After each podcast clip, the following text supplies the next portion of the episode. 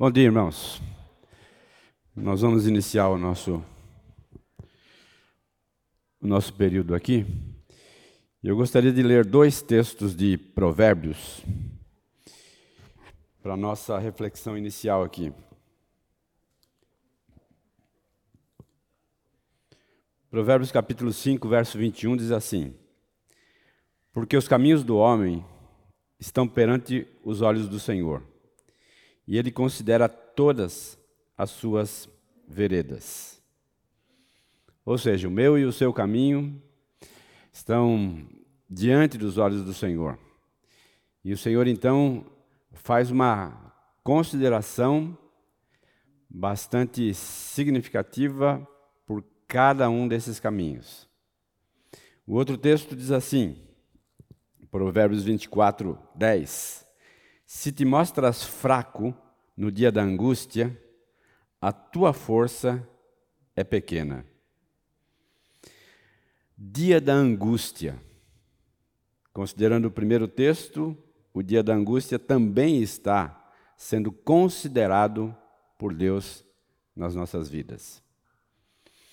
Pensando então nessas realidades em que, se a minha força ah, não se prevalece no dia da angústia, eu estou enfraquecido espiritualmente falando, é que nós precisamos entender que a nossa vida ela é marcada por imprevistos. E são diante desses imprevistos que eu tenho uma escolha, uma escolha a fazer. Hoje o nosso tópico é, ah, na verdade, são duas das bem-aventuranças que nós vamos abordar nessa manhã. Bem-aventurados os mansos e bem-aventurados os que têm fome e sede de justiça. Falando então sobre mansidão, eu tenho uma escolha diante de Deus a fazer: ser ou não ser manso diante dos imprevistos que acontecem na minha vida, diante do dia da angústia como é que eu tenho reagido a isso? É essa a nossa abordagem nessa manhã aqui. Baixe sua cabeça, feche seus olhos, aquiete um pouco o seu coração diante do Senhor e peça que Ele possa ministrar a sua vida nessa manhã.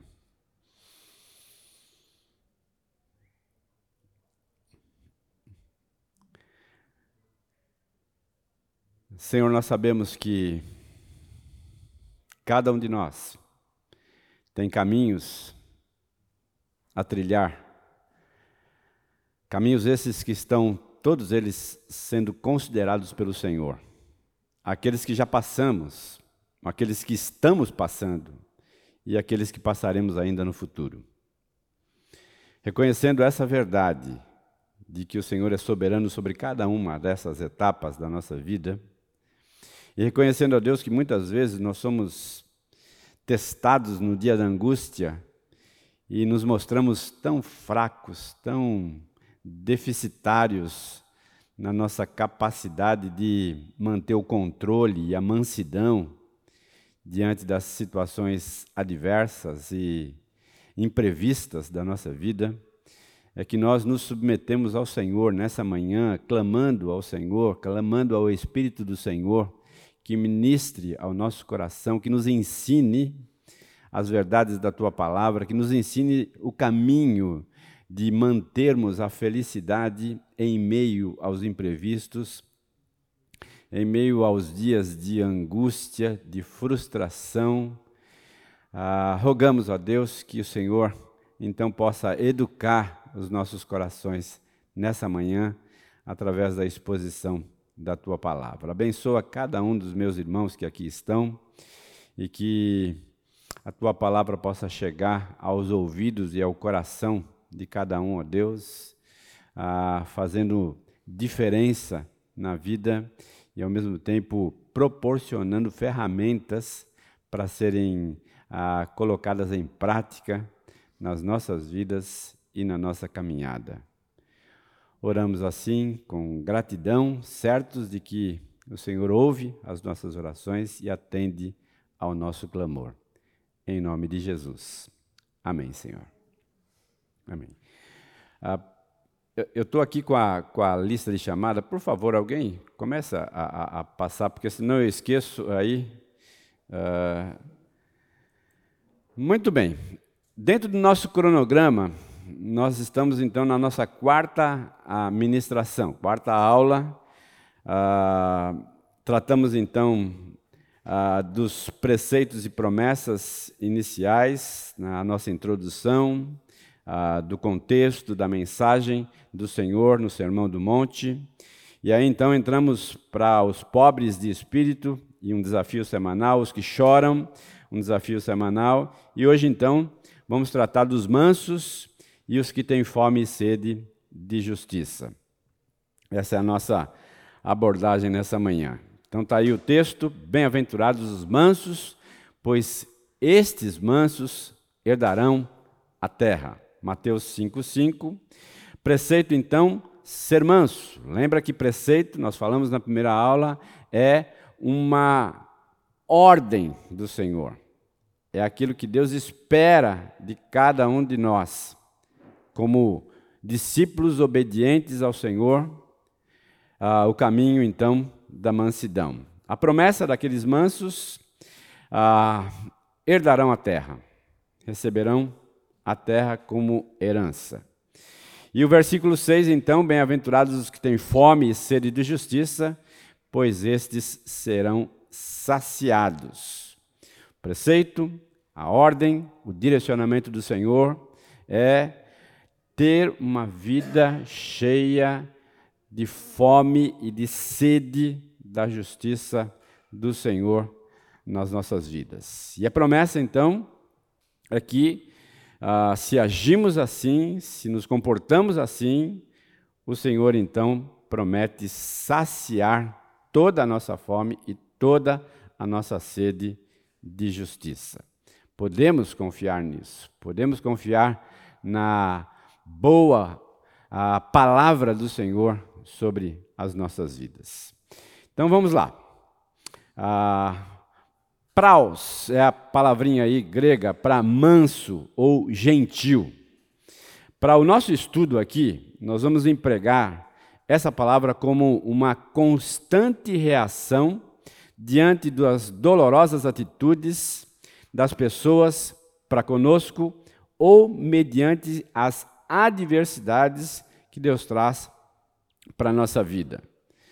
Então, percebam, são dois caminhos aqui, duas realidades aqui, que eu preciso ah, entender que estão envolvidas na questão da mansidão ou do caminho da irritabilidade, da, da, da fúria, da ira, ah, em contraste, então, com a mansidão. Uma constante reação diante das dolorosas atitudes das pessoas para conosco. Muitas e muitas vezes nós somos feridos por pessoas. Palavras, gestos, atitudes, comportamentos. Pessoas fazem isso conosco, comigo e com você. E é diante dessas situações? Como é que eu reajo a isso? Mas também mediante as adversidades que o próprio Deus coloca nas nossas vidas. Como é que eu reajo a isso? Como é que eu reajo a um caminho que Deus colocou diante de mim e que eu tenho que passar e que não é uma opção evitar esse caminho? Como é então que eu reajo a isso? Qual é o meu comportamento diante dessa situação? Então, uma dupla expressão aqui da questão da mansidão. Primeiro para com Deus e depois, então, para com os homens. Agora, é, é, é, você pode estar pensando assim: como é que eu não posso ser manso diante de Deus? Como é que eu não posso ser gentil amável diante de um caminho que Deus está colocando diante de mim. Né? Você e eu sabe muito bem que muitas e muitas vezes nós questionamos os caminhos de Deus. Nós nos rebelamos a esses caminhos. Nós ah, não concordamos com Deus. Né? E dizemos: o senhor está redondamente enganado né? ao, ao permitir que isso aconteça. Né? Isso é, é, é dentro da nossa própria natureza. Nós reagimos assim. Que dirá então com as pessoas que nos ferem? Então são essas atitudes, esses comportamentos que estão em pauta aqui nessa questão. Vamos lá. A mansidão para com Deus. Em primeiro lugar, ser responsivo à sua palavra. Eu fiz aqui um, uma seta indicando como é que, que as bem-aventuranças estão é, trafegando, estão rumando a uma direção. Primeiro, ele diz que você precisa ser pobre de espírito, ter consciência da sua falência espiritual, ter consciência da necessidade de humildade espiritualmente falando. Depois ele diz então que você precisa expressar isso é, externamente, através de um choro de arrependimento, um choro de consciência daquilo que você é e do quanto você necessita de Deus e o quanto você precisa desesperadamente do Senhor na sua vida.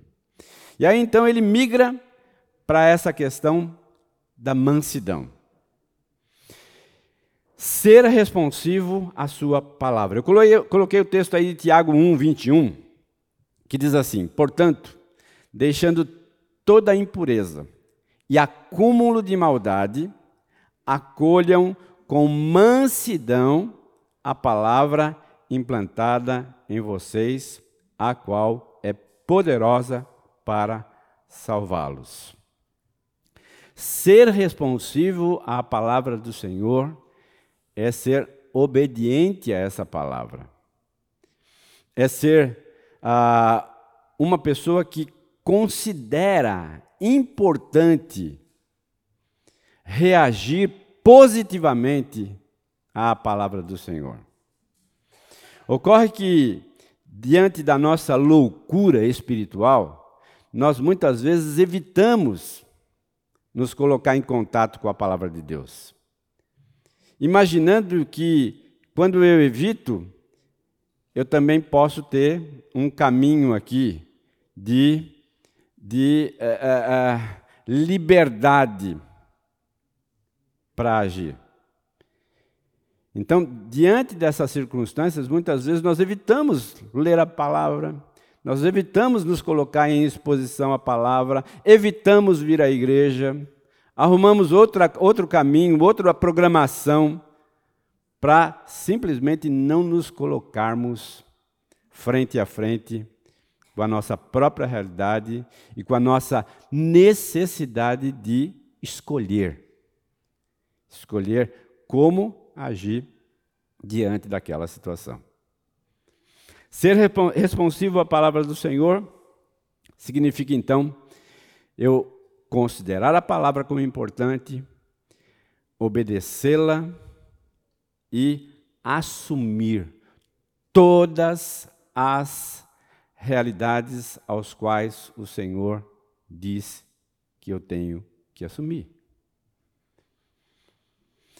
E esse é um caminho que eu não posso evitar que não é uma opção evitar. Porque se eu evito, o que acontece?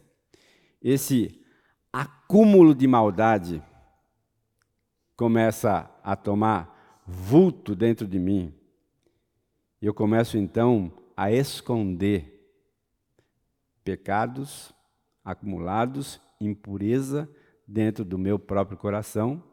E aí, queridos, fica muito mais difícil eu retornar. Então, uma das coisas que, que você e eu precisamos entender, assim, sermos rápidos, é quando eu percebo que eu preciso reagir e não reajo. Quando eu postergo isso. Quando eu procrastino com aquilo que Deus está dizendo que eu tenho que fazer. Então é melhor fazer rápido do que ficar procrastinando. Porque essa minha procrastinação, ela na verdade acaba entristecendo o Espírito do Senhor e eu acabo abafando as vozes do Espírito de Deus dentro do meu próprio coração. Então, esse é o caminho da infelicidade e não o caminho da felicidade. Muito bem. Alguém quer falar alguma coisa? Está claro aqui? Então tá bom.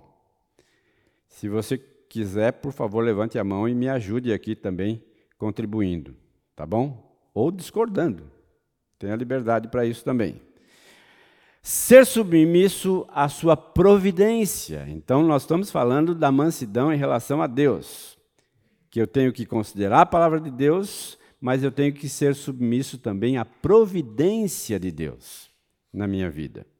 Providência refere-se ao governo soberano de Deus sobre toda a criação, controlando, dirigindo, orquestrando todos os acontecimentos e circunstâncias para a realização dos seus propósitos na minha vida.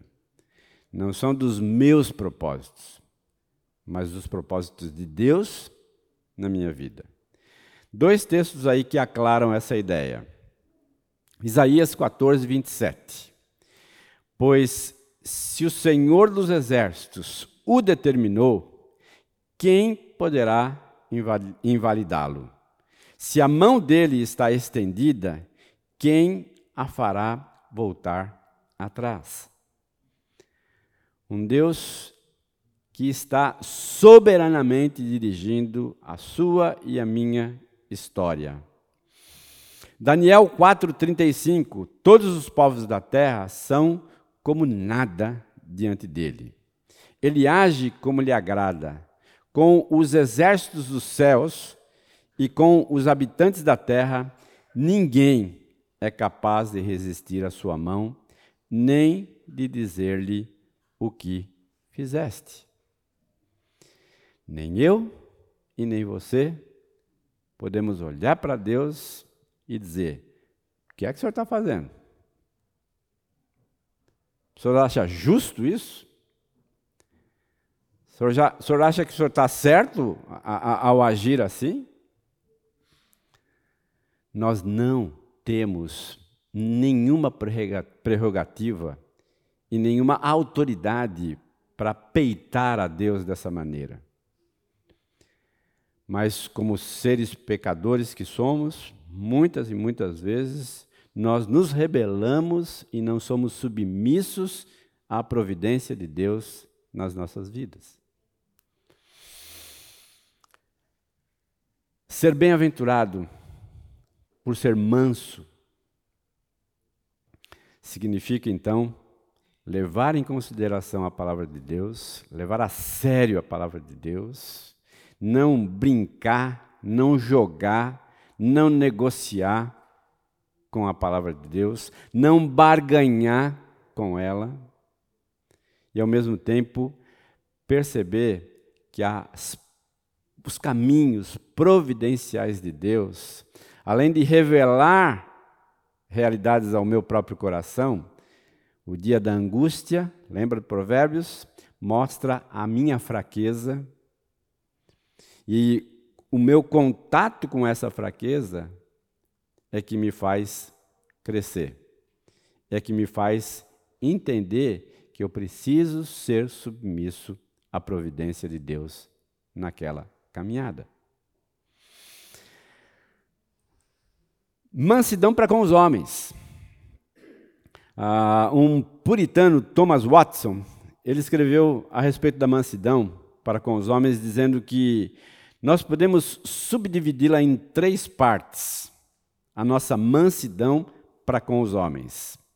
Primeiro, suportar as ofensas recebidas. Segundo, perdoar as ofensas. E terceiro, pagar o mal com o bem.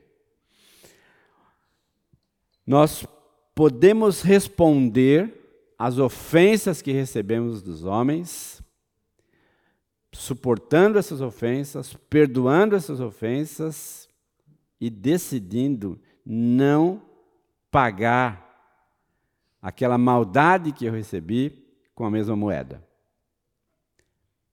Pegando então o caminho da bondade. Vamos esmiuçar essas coisas aqui, tá?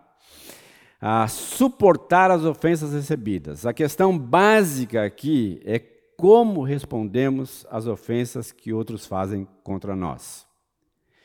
Ah, como se manifesta a mansidão diante dessas ofensas? E aí então nós recorremos aqui a Pedro, ah, nos ajudando e falando a respeito de Jesus. Lembra que Jesus é o nosso modelo. Ele é o modelo para mim e para você, em todas as circunstâncias. Tá? E aí Pedro diz o seguinte, falando a respeito de Jesus: Pois ele, Jesus, quando insultado, não revidava com insultos. Quando maltratado, não ameaçava, não fazia ameaças, mas se entregava àquele que julga retamente. Percebe que, que esse texto aqui ele condensa tudo aquilo que nós estamos falando?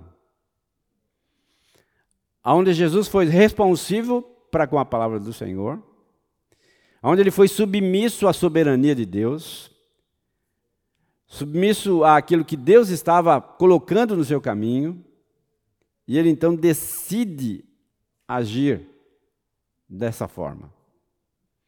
Escolheu fazer assim. Eu e você temos escolhas. Escolhas que têm consequências. Escolhas que nós não podemos terceirizar elas demandam uma posição nossa em cada uma dessas situações. Agora, uma perguntinha aí. Qual a resposta que normalmente damos às ofensas que recebemos? Como é que você tem respondido às ofensas que você tem recebido no seu trabalho, na sua vida familiar, junto ao seu esposo, à sua esposa, aos seus filhos, no trabalho, o teu chefe lá no trabalho, os teus companheiros lá de trabalho. Como é que você tem respondido a isso? Lembra, queridos, que na primeira aula nós falamos o seguinte, que as bem-aventuranças, elas ocorrem num texto que logo em seguida vem a declaração de Jesus que nós somos sal da terra e luz do mundo. E em seguida, ele diz que os homens vão glorificar a Deus quando olharem para nós e perceberem as nossas boas obras, e eles então vão entender que existe um Deus e que esse Deus tem norteado as nossas vidas. E eu acredito que a questão da mansidão aqui, frente às ofensas recebidas, elas são uma ferramenta tão poderosa, tão poderosa nas mãos do Senhor, e tão impactantes frente ao, ao, ao não crente, que isso pode, sem dúvida alguma, incomodá-los de tal forma que eles então questionem por que é que esta pessoa está agindo assim? Por que, que quando pisam no calo dele, ele não pisa de novo no calo do outro? Por que, que ele tem tomado um caminho diferente? E esse questionamento revela quem manda nas nossas vidas, quem está no controle das nossas vidas. Se somos nós mesmos ou se Jesus está controlando. Se somos nós que damos as cartas da nossa vida ou se nós permitimos que o próprio Deus nos dê essas direções e essas orientações. Qual é a resposta que normalmente você dá diante da ofensa que você recebe? Modelo é Jesus. Perdoar as ofensas. Olha dois textos aí extremamente é, é, reveladores. Efésios 4,32 diz assim: Pelo contrário, sejam bondosos, compassivos uns para com os outros, perdoando uns aos outros, como também Deus em Cristo perdoou vocês. Colossenses 3,13, praticamente o apóstolo Paulo fala a mesma coisa. Olha o que diz lá: suportem-se uns aos outros, perdoem-se mutuamente, caso alguém tenha motivo de queixa contra outra pessoa. Assim como o Senhor perdoou vocês, perdoem também uns aos outros. Em ambas as passagens, queridos, o nosso perdão uns aos outros está ligado ao perdão por parte de Deus. Deixa eu contar uma, uma, uma, uma história real ao qual eu participei dela. Vocês sabem que eu fui pastor durante 25 anos. E uma das primeiras igrejas que eu pastoreei, ah, eu cheguei lá, a igreja tinha 15 pessoas. Só que nas, nas primeiras semanas que eu estive lá, eu percebi que a, a liderança que, via, que havia me convocado, me, me convidado para pastorear ali, ela tinha praticamente expulsado o pastor da igreja, o pastor que estava lá antes que eu chegasse. E aí eu comecei a perguntar o que, que tinha acontecido. Né? E eles me responderam, o lado deles. E aí eu, descontente com isso, comecei a perguntar para outros frequentadores da igreja. Né?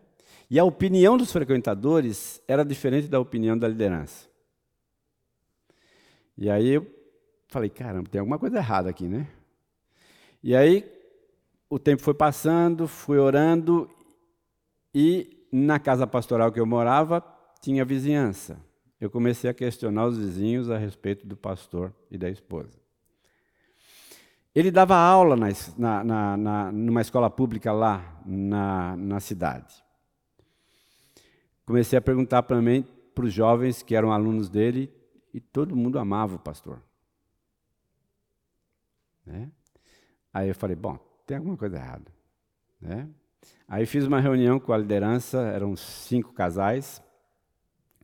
E aí perguntei, questionei, questionei e disse: gente, vocês não poderiam ter feito diferente, ao invés de expulsar o pastor da, da maneira que vocês fizeram? Né? A minha preocupação em não resolver essa situação era que eu seria a bola da vez se eu não resolvesse.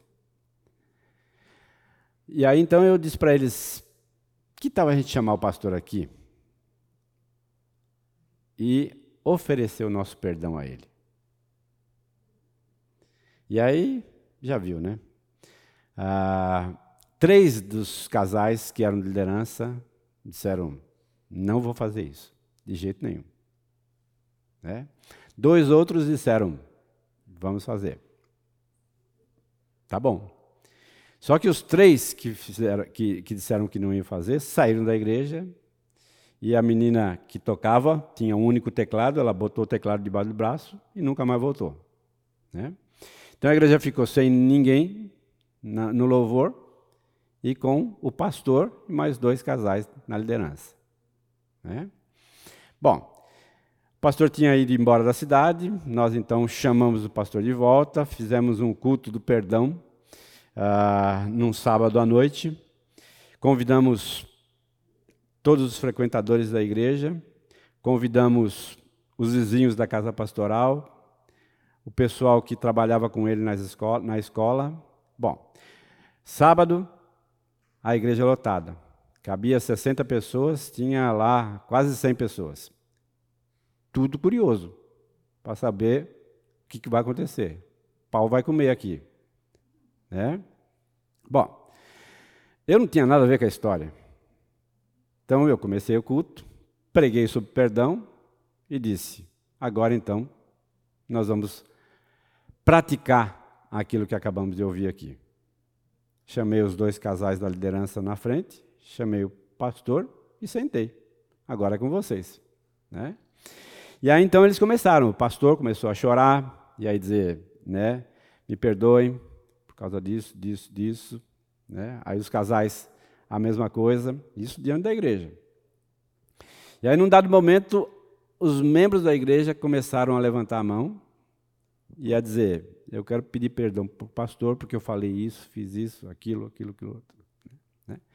O ambiente se encheu de tal forma da graça, da misericórdia, do cuidado de Deus, aonde ofensas foram perdoadas, aonde relacionamentos foram reatados, e à medida que, que as coisas iam acontecendo, né, eu só interferi no final para fazer a oração final, né? Ah, mas eu estava sentado ali e disse assim: posso ir embora dessa igreja? Já fiz tudo que tinha que fazer aqui, né? Fiquei lá mais cinco anos, né? Mas presenciei o poder do perdão na vida de uma comunidade ah, como a, as coisas mudaram o rumo de tal forma que ah, a igreja se tornou bem vista para os não crentes, né? e ao mesmo tempo caiu na graça e na simpatia daquelas pessoas ali. Estou né? contando isso para você entender que o perdão é extremamente necessário. Necessário. E se você tem uma pendência na sua vida em relação a isso, comece a considerar seriamente, seriamente, né? ah, agir ah, com compassividade, com bondade, com ah, a necessidade de agir oferecendo o seu perdão nessa situação. Muito bem. Pagar o mal com o bem. Três textos aí que nos ajudam. Abençoem aqueles que perseguem vocês. Abençoe, não amaldiçoem. Romanos 12, 14. Não paguem a ninguém mal por mal. Procurem fazer o bem diante de todas as pessoas. Romanos 12, 17. E Romanos 12, 19, meus amados, não façam justiça com as próprias mãos. Mas deem lugar à ira de Deus, pois está escrito: A mim me pertence a vingança, eu é que retribuirei, diz o Senhor. É Ele que faz a retribuição necessária. Ah, olha esse, esse quadrinho aí. Ser manso aos olhos de Deus implica em duas coisas específicas aqui. Ah, o primeiro quadradinho aí diz assim: desaforaram a Dolores. Segundo, mas ela não leva desaforo para a casa dela. E aí a vizinha abre a janela, vê a desaforada chegando, lá vem a desaforada trazendo o desaforo dela para minha casa. Queridos, muitas vezes nós nos sentimos ofendidos e ao invés de resolver a situação com a pessoa, nós tomamos o caminho aqui da desaforada e repartimos o desaforo que achamos que recebemos com outras pessoas. E aí tornamos a situação muito pior do que quando ela iniciou. Olha o que o texto de Provérbios 3, 3, 13, 3 diz: Quem guarda a sua boca, guarda a vida, mas quem fala demais acaba se arruinando. Arruinando. O caminho oposto à mansidão é quando você não permite que Deus faça justiça no seu lugar. É quando você não entende que a mim me pertence a vingança, eu é que retribuirei, diz o Senhor. É Ele que faz, não é você. E não é você se queixando com os outros que vai uh, aplacar a situação ou que vai diminuir a intensidade dela. Pelo contrário, você só vai espalhar ainda mais a dor do seu coração, contaminando outras pessoas frente àquela pessoa. Esse é o caminho do mundo. Esse é o caminho que não tem nada a ver com os cristãos, que não tem nada a ver com os discípulos de Jesus. É o caminho do mundo. É o caminho que ah, é chamado na Bíblia de caminho largo. Você e eu optamos por passar pela porta estreita. Fizemos uma opção de caminhar no caminho estreito e não no caminho largo. Ah, uma outra forma, né? na camiseta do rapaz aí está escrito assim: não leve o desaforo para casa levo para diante de Deus. Entrega o teu caminho ao Senhor, confia nele e o mais ele fará. Fará sobressair a tua justiça como a luz e o teu direito como o sol ao meio-dia. Recebeu uma ofensa, querido? Não espalhe, mas entregue a Deus. Permita que Deus faça aquilo que precisa ser feito naquela situação. Meus amados, não façam justiça com as próprias mãos, mas deem lugar à ira de Deus. A mim me pertence a vingança, eu é que retribuirei, diz o Senhor. Perguntinha: como é que você tem agido em relação a isso? Como é que você tem respondido às ofensas que você tem recebido? Acredito que é hora de pararmos e orarmos. E pedir que Deus nos ajude a não espalhar as ofensas e a entregá-las ao Senhor. Ore individualmente a respeito disso. Peça que Deus corrija o caminho da sua vida e que te ensine a mansidão diante dos homens e também diante de Deus.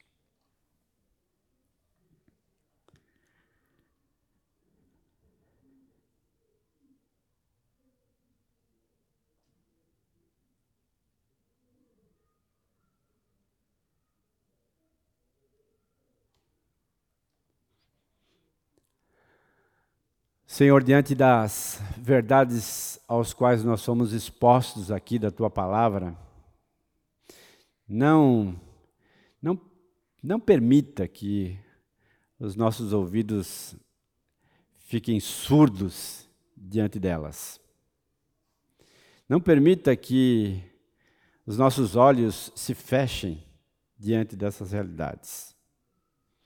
Mas nos dê coragem nos dê ousadia para caminhar como bem-aventurados por ser mansos.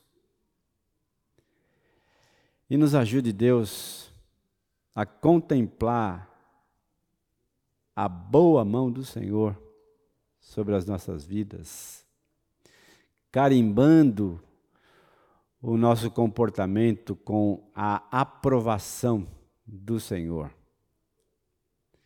Nosso maior desejo é contentar o Senhor. A nossa maior intenção é glorificar o Teu nome na nossa caminhada. Por isso, nos ajuda, nos abençoa. Abençoa os meus irmãos que aqui estão para que peguem, ó Deus, o caminho da mansidão, sabendo que este caminho é aprovado pelo Senhor, é contemplado com um grande sorriso da parte do Senhor em relação a cada um de nós. Nos ajuda a pagar o mal com o bem, nos ajuda a perdoar, nos ajuda, Deus, a reagir positivamente diante das ofensas recebidas, suportando-as com mansidão, cada uma delas. Eu oro por cada um dos meus irmãos que aqui está e oro também por mim, que o Senhor eduque cada um de nós. Em nome de Jesus. Amém. Só concluindo então a nossa a nossa primeira parte aqui. Os mansos diante de Deus são responsivos à sua palavra, são submissos à sua providência. Diante dos homens, eles suportam as ofensas, eles perdoam as ofensas e eles decidem ah, pagar o mal com o bem. E aí então ele faz uma promessa aqui. Apocalipse capítulo 5, verso 10, se enquadra dentro da promessa da herança da terra. Apocalipse.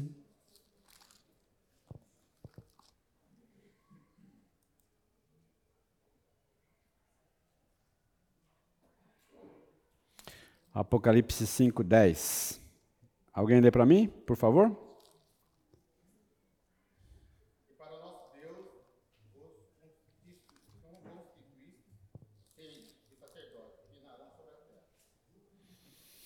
e para o nosso Deus os constituísses reino e sacerdote e reinarão sobre a terra.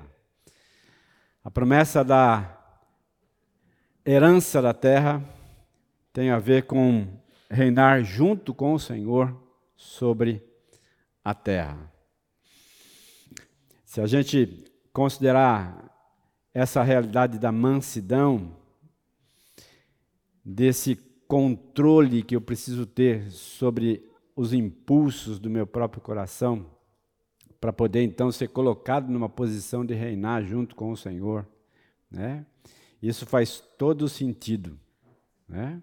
Ah, alguém que está reinando, mas que tem um rei maior sobre si mesmo, que controla os seus impulsos e a sua a vontade de agir por conta própria. Muito bem. Vamos então à nossa segunda parte. Bem-aventurados os que têm fome e sede de justiça, pois serão saciados. Verso de número 6 de Mateus. Ah, três palavrinhas importantes aí. Primeira palavra, estar necessitado continuamente com fome. Segunda palavra, sentir de modo contínuo sede. E terceira palavra, justiça, retidão e integridade. Felicidade é um subproduto da busca por justiça quando nós olhamos o texto de bem-aventurados os que têm fome e sede de justiça, porque serão saciados. Ah, o que é essencial em nossa jornada rumo à felicidade? O que de fato entra nessa categoria de essencial? O texto fala sobre fome e sede são figuras do desejo pelo que é essencial: comida e água. Para o ser humano, comida e água são coisas essenciais. Eu e você precisamos delas. Eu e você necessitamos dessas realidades. Estudos mostram que a nossa reserva de líquido é de cerca de três dias. Já de alimento, é de cerca de 40 dias. E é, é, é notável isso quando a gente faz uma conexão da realidade espiritual. Quando você simplesmente se aparta das fontes ah, onde você pode suprir as suas necessidades espirituais, e você se distancia dessas fontes, palavra de Deus, comunhão na igreja, oração, as práticas espirituais, quando você gradativamente vai se afastando delas, o que acontece com você? Você entra num estado de inanição. Você entra num estado de anemia espiritual. Você entra num estado onde a sua imunidade contra o pecado ela diminui. E o contrário começa a acontecer. Você começa a ser abraçado pelo pecado em todas as dimensões. Estava ouvindo uma, uma reportagem a respeito de vírus, né? onde a pessoa dizia assim, que um vírus que mata a, o seu hospedeiro não é um bom vírus. Porque a ideia do vírus é viver, é se multiplicar e é contaminar outros. Não é simplesmente matar o seu hospedeiro. Claro que isso vai acontecer lá na frente. Mas primeiro ele quer se multiplicar. Ele quer alastrar o seu poderio de destruição. E é exatamente assim que acontece com o vírus do pecado nas nossas vidas. Um amigo meu diz assim que o, vi, que, que o pecado não é um vírus. Pecado é um sistema operacional, né? Que é muito maior, né? Que ele tem uma dimensão muito maior de lidar com a nossa vida, de penetrar nas brechas que deixamos. É um parasita, né? Sim, né? é tudo isso. Né? Então, à medida que você se afasta das fontes que podem saciar a sede e a fome do seu coração, você se torna mais vulnerável. O texto então trata desse tipo de fome e de sede, mas o objeto de necessidade não é água e não é comida, mas é justiça. Vamos então entender exatamente o que é o que, é, o, o, o, que, o que o Senhor Jesus Cristo está querendo dizer para nós a respeito dessa, dessa justiça. Como devemos interpretar então essa justiça? Nós temos dois tipos de justiça aqui: a justiça que foi imputada ou que colocou você numa posição de justo, que é descrita então em Filipenses 3, 8. Sim, todas as outras coisas são insignificantes comparadas ao ganho inestimável de conhecer a Cristo Jesus, meu Senhor. Por causa dele, deixei de lado todas as coisas e as considero menos que lixo, a fim de poder ganhar a Cristo. Ou seja, a morte de Jesus na cruz, o sacrifício que ele fez ali, tornou você, imputou sobre sua vida, à medida que você creu e se entregou ao Senhor alguém justo, onde ah, todas as coisas foram deixadas de lado, consideradas como menos que lixo, a fim de poder então ganhar a Cristo Jesus em sua vida. Justiça imputada ou posicional. E o segundo a consideração aí a respeito da justiça é que a justiça ela pode ser implantada para o nosso aperfeiçoamento. E o apóstolo Paulo, continuando o texto então de Filipenses 3, 12 a 14 agora, diz assim: Não estou dizendo que já obtive tudo isso, que já alcancei a perfeição, mas prossigo a fim de conquistar essa perfeição para a qual Jesus me conquistou. Não, irmãos, não a alcancei, mas concentro todos os meus esforços nisso, esquecendo-me do passado e olhando para o que está diante de mim. Prossigo para o final da corrida, a fim de receber o prêmio celestial para o qual Deus nos chamou em Cristo Jesus. Se você considerar essa frase aqui do texto, não, irmãos, não alcancei, mas concentro todos os meus esforços nisto. Alguém que tem fome e sede de justiça, que entende que há uma necessidade e por isso então vale a pena concentrar todos os esforços nessa realidade.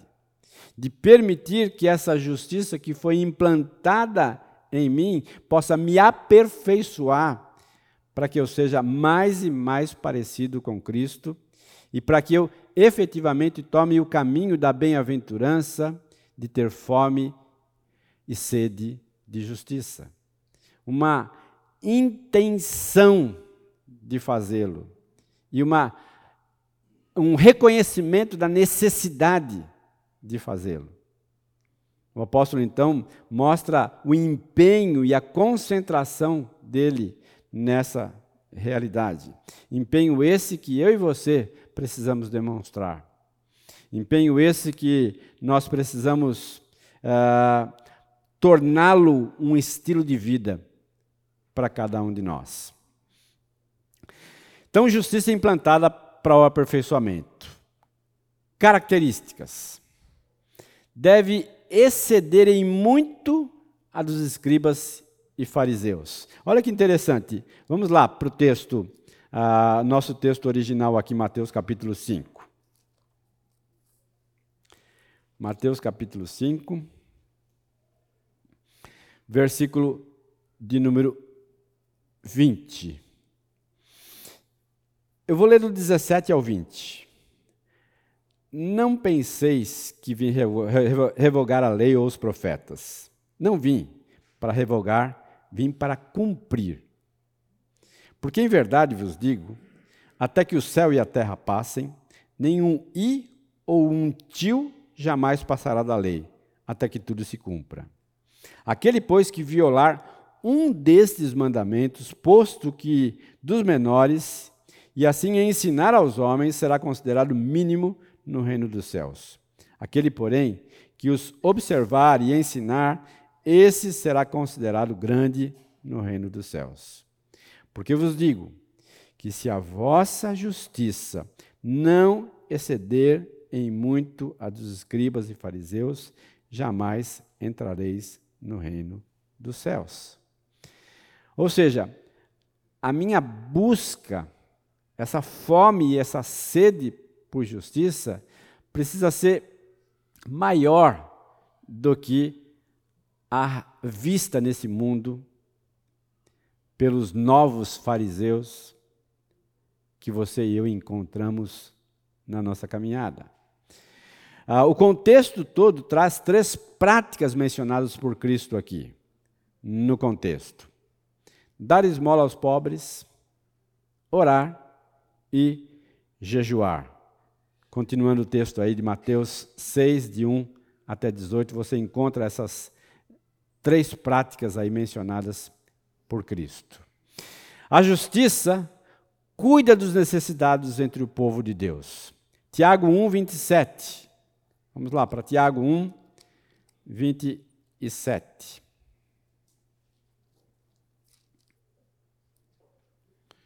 Tiago 1, 27 diz assim: A religião pura, sem mácula, para com o nosso Deus e Pai, é esta: visitar os órfãos e as viúvas nas suas tribulações e a si mesmo guardar-se incontaminado do mundo.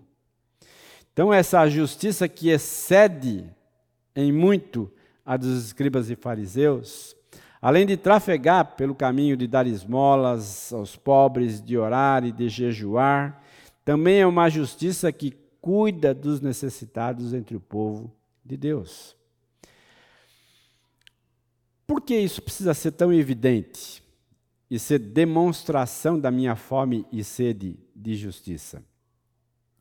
Porque não é o que nós encontramos na prática do mundo. Pelo contrário, a, a dureza do coração das pessoas, ela é uma realidade. Eu, eu trabalho num restaurante. Ontem foi bem interessante a gente é, tomar conhecimento de uma situação. Uh, dois meninos na porta do, do restaurante uh, abordaram uma cliente e pediram uma marmita para ela. Ela então foi, almoçou, comprou duas marmitas entregou na mão deles. No final do expediente, a mulher já tinha ido embora, tudo, né? Ah, no final do expediente, um dos garçons veio e disse para mim o seguinte: que um dos meninos que pegou a marmita, pegou a marmita da mão da mulher, exatamente do jeito que estava, e colocou na lixeira. Né? E aí eu fiquei pensando assim, puxa vida, né? né? Ah, que realidade. Né? A realidade em, em, que você se encontra numa situação tão, tão, tão né, sem saber exatamente o que fazer.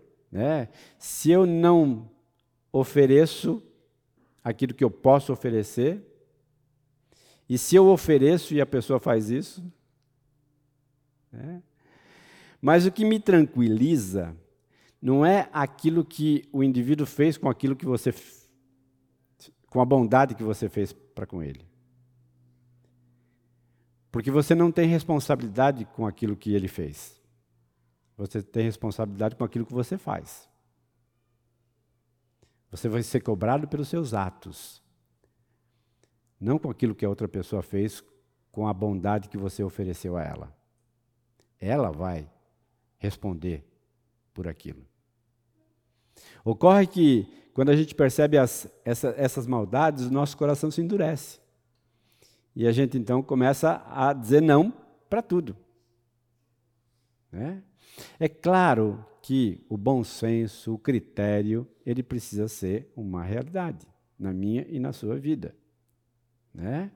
E nós não podemos, em virtude daquilo que os outros fazem, simplesmente fechar o nosso coração e não ajudar naquilo que nós podemos ajudar. Né? Essa justiça que excede em muito dos escribas e fariseus entra também nesse, nesse âmbito. Né? A minha bondade ela precisa ser revelada. Né? Não importa se a bondade que eu estou fazendo para uma pessoa ela não está sendo é, a, acolhida, ela está sendo desprezada. Porque eu não sou responsável por aquilo que a outra pessoa faz, eu sou responsável por aquilo que eu faço. Simplesmente essa é a realidade. A justiça também nos leva a guardar-se incontaminado do mundo. E, e é essa contaminação também que eu preciso me guardar. Não é porque o mundo age dessa forma que eu preciso agir. Né? Eu, eu não posso permitir que a, a, a, a, a maldade do outro seja o padrão para mim. Eu não posso permitir que o comportamento do outro seja o padrão para mim. Porque eu não estou nessa dimensão. O meu mestre não é o outro. Eu não sou escravo do outro, eu sou escravo de Jesus. O que Jesus manda, eu faço. Não é o comportamento do outro que mede o meu comportamento. Entender isso é trafegar por esse caminho da justiça que é que precisa ser alvo da minha fome e da minha sede. A justiça também inclui a oração, mas não a oração descrita pelos, pelos hipócritas, né? que está lá em Mateus capítulo 5. Versículos, capítulo 6, versículos 5 e 6.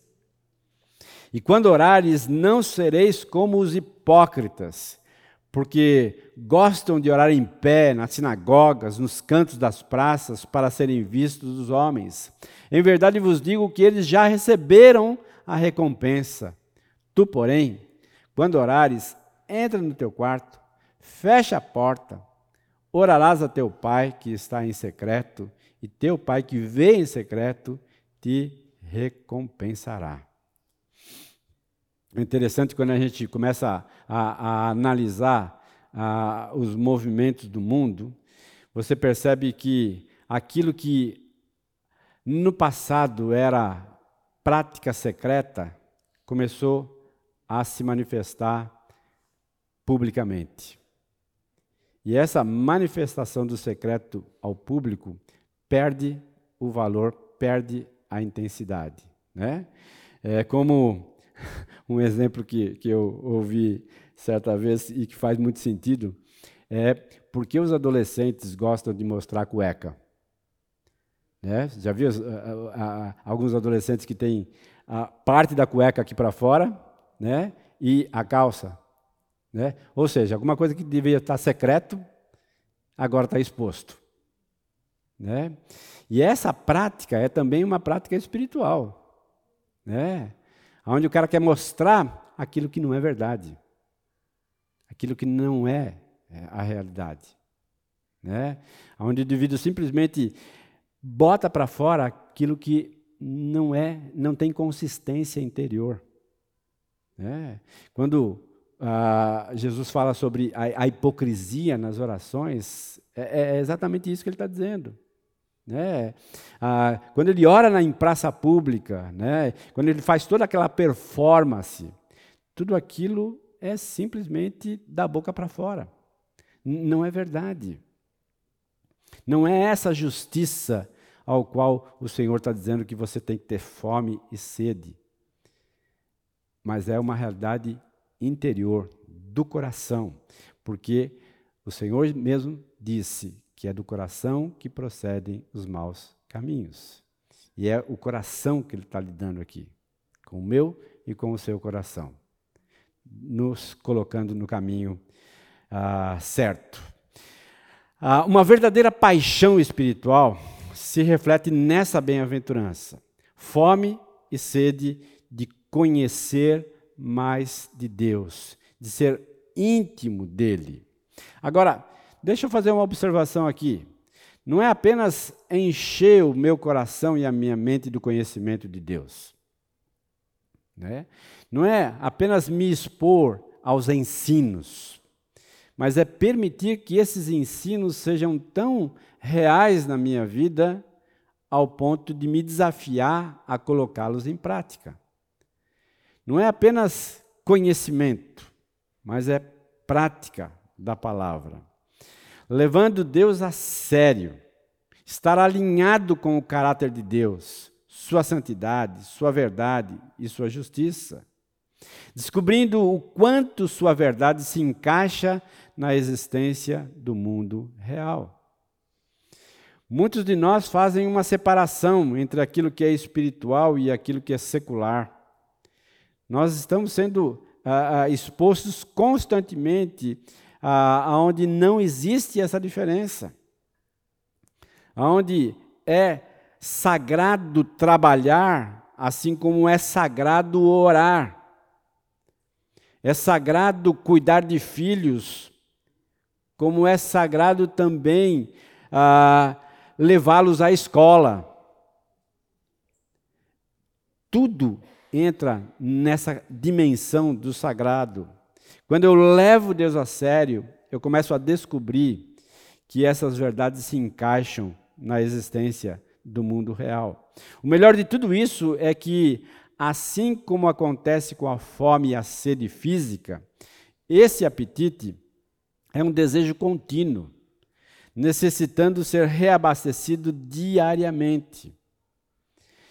Não é aquela coisa então de que eu tomei um copo d'água e simplesmente minha água, minha sede passou. Não, ela vai voltar. E é essa constância, esse ciclo é que precisa mover a minha vida e a sua vida. E é o que acontece então com aqueles que o desejo por Deus é tão intenso. A promessa é: vocês vão ser saciados. Se você demonstrar uma fome e uma sede da justiça de Deus, do próprio Deus da justiça, você então tem a promessa de que você vai ser saciado nessa sua fome e nessa sua sede, sendo então um bem-aventurado. A promessa então de serão saciados, a palavra saciado ou farto era comumente usada em referência a alimentar ou engordar o gado, já que sua raiz grega é a palavra para forragem ou grama. É essa a esperança que ah, deve nos mover. Ficaremos espiritualmente fartos, semelhantes a um animal robusto, bem alimentado, capaz de suportar as condições adversas e circunstâncias desconfortáveis. Lembra? Condição adversa, circunstância desconfortável, eu e você enfrentamos diariamente. Diariamente. E é por isso então que essa minha fome e essa sede pela justiça de Deus e a minha exposição a essas verdades pode então me alimentar de tal forma que eu tenha a robustez necessária, que eu tenha a força necessária para lidar com essas circunstâncias. Ah, eu coloquei aí o Salmo 125, versículo 1. Os que confiam no Senhor serão como o Monte Sião, que não se abala, mas permanece para sempre. Não se abalam, permanece para sempre. A promessa de ser saciado. Para a gente concluir aqui o nosso tempo, uh, esse gráfico aqui mostra para nós que essa bem-aventurança ela é uma espécie de dobradiça que começa a mudar um pouquinho a direção e o direcionamento das bem-aventuranças. A gente começou então tratando das pessoas em relação a Deus.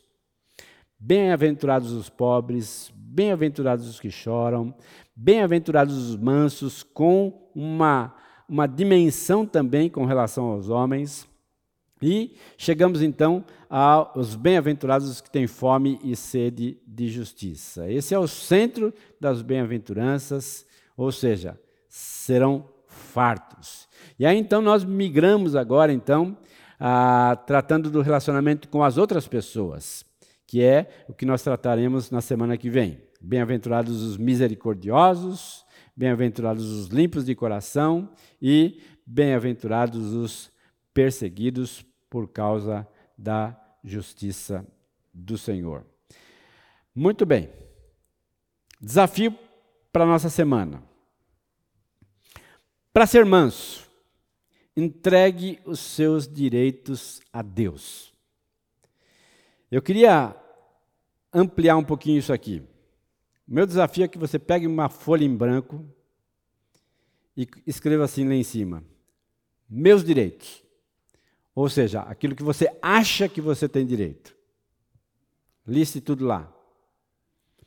E diante desses, dessa lista, Faça lá um colchete bem grande assim e escreva na frente a sua oração.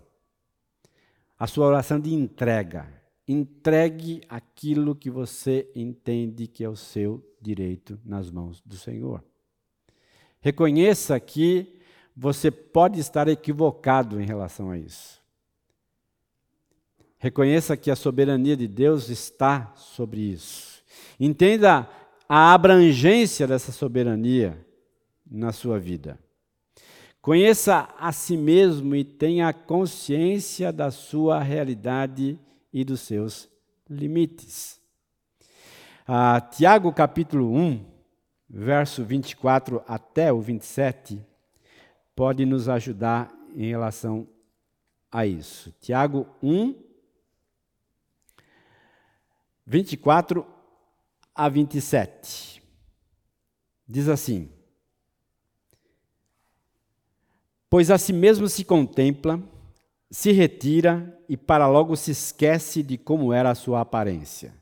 Mas aquele que considera atentamente na lei perfeita, lei da liberdade, e nela, nela persevera, não sendo ouvinte negligente, mas operoso praticante, esse será bem-aventurado no que realizar. Se alguém supõe ser religioso, deixando de refrear a língua, antes enganando o próprio coração, a religião é vã. A religião pura, sem mácula, para com nosso Deus e Pai, é esta: visitar os órfãos, as viúvas nas suas tribulações e, assim mesmo, guardar-se incontaminado do mundo.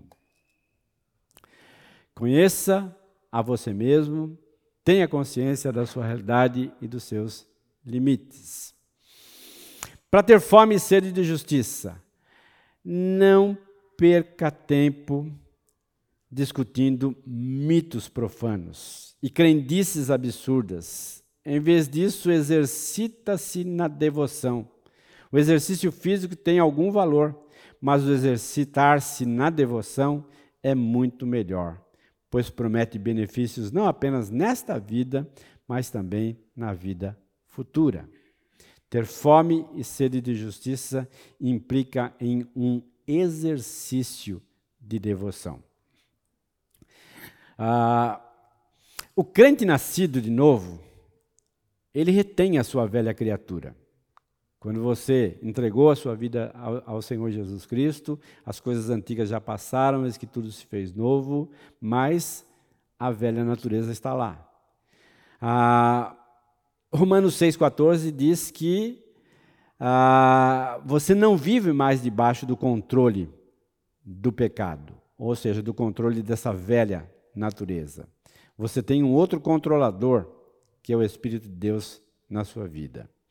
Então, fome e sede de justiça precisa se expressar da seguinte maneira: primeiro, não saia da vossa boca nenhuma palavra torpe. Longe de vós toda amargura, cólera, ira, gritaria, blasfêmias, e bem assim toda a malícia. Ter fome e sede de justiça implica em calar-se, em fechar a boca e permitir que Deus faça aquilo que tem que ser feito. Segundo, não mintais uns aos outros, uma vez que vos despistes do velho homem com os seus feitos e vos revestistes do novo homem, que se refaz para o pleno conhecimento, segundo a imagem daquele que o criou.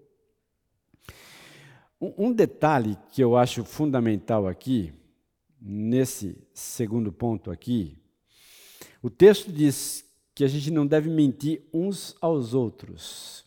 Mas eu posso inferir aqui também que eu não posso mentir a mim mesmo. Eu não posso simplesmente fantasiar uma realidade que não é verdade ao meu respeito. E quando eu entendo isso, que eu não posso mentir para as pessoas e que eu não posso mentir para mim mesmo. Eu começo então a, a trafegar pelo caminho da mansidão, pelo caminho da bem-aventurança, tendo fome e sede da justiça de Deus, que é muito maior do que a minha própria, do que o meu próprio conceito a respeito de mim mesmo.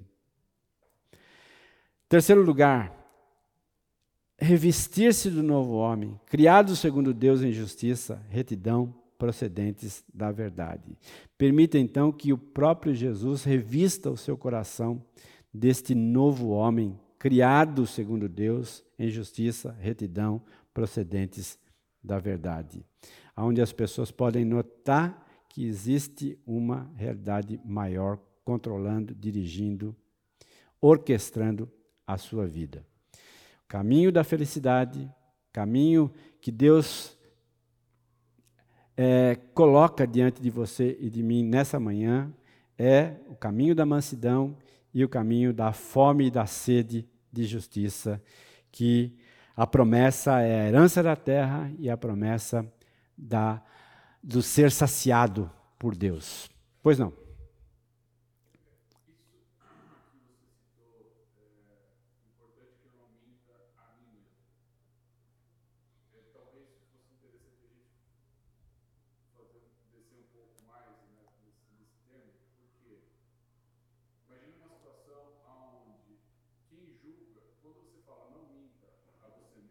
Uhum. Você está colocando uma relação de você com você. Com, isso. Quer dizer que quem está mentindo é você e quem está julgando que está sendo falado a verdade é você também. Também, também.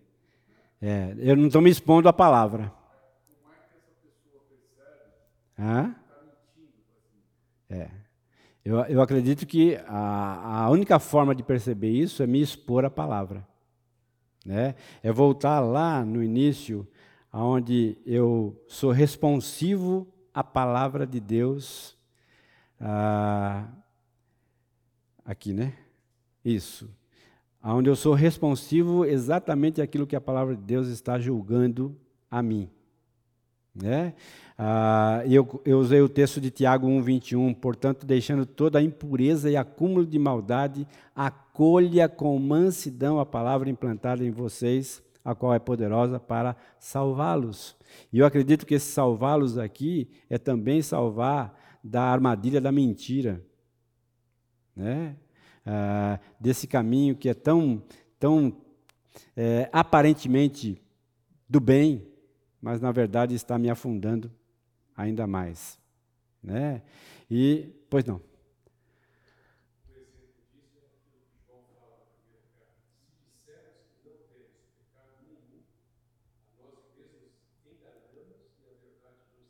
É, é, é. Ou seja, se eu digo a mim mesmo que não tenho pecado algum e que o pecado está no outro, né? Na verdade, eu estou mentindo a mim mesmo. Né? Eu estou desconsiderando a palavra e desconsiderando o Deus da palavra. Né? Não estou sendo responsivo à palavra, nem muito menos submisso à providência de Deus na minha vida. Né? Tá bom, queridos? Podemos orar? Obrigado, Jesus, mais uma vez. Ajuda-nos, ó Deus, a caminhar por essa estrada tão tão bem pavimentada que é a tua palavra para cada um de nós. Que nós não podemos e não, não, não ah, permitamos, ó Deus, que a sedução desse mundo ah, feche os nossos olhos em relação às verdades da tua palavra, mas ao mesmo tempo, ó Deus, que o teu Espírito eduque cada um de nós para sermos responsíveis à Sua palavra, ó Deus, submissos à soberania do Senhor, caminhando a Deus pela estrada de uma sede e uma fome da justiça do Senhor sobre as nossas vidas e que a nossa luz possa brilhar perante os homens, ó Deus, para que eles notem a boa obra de cada um de nós e possam também glorificar ao Senhor, se juntando a nós nessa nesse movimento de glorificar o Senhor, que é, na verdade, o anseio maior dos nossos corações. Leva-nos, ó Deus, agora para os nossos lares, que possamos ter um domingo na presença do Senhor, na companhia dos nossos familiares, que a tua bênção nos acompanhe. E é a minha oração em nome de Jesus. Amém.